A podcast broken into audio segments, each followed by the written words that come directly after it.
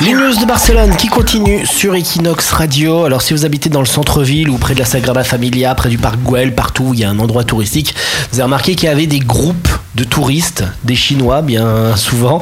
Alors ça, ça va bientôt s'arrêter, Leslie. Eh bien, Barcelone a décidé de réduire la taille des groupes touristiques en ville. Il y aura également des systèmes d'audio guide qui vont être généralisés pour baisser le niveau sonore dans les rues et aussi des itinéraires pour éviter les bouchons sur les trottoirs. Ah, c'est bien ça. Voilà, donc dans le but tout ça de réduire les gênes pour les habitants et les commerçants de Barcelone.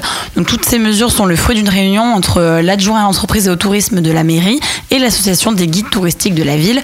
Donc ils ont adopté un document qui se nomme Déclaration des bonnes pratiques de groupe sur la voie publique à Barcelone. C'est très sérieux.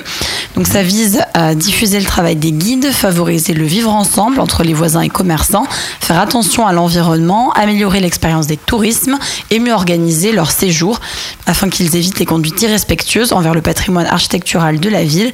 Et le secteur touristique demandait également une régulation euh, concrète et plus de contrôle pour vérifier aussi les vrais guides qui apparemment sont assez nombreux à Barcelone. C'est Leslie Singlar sur Equinox.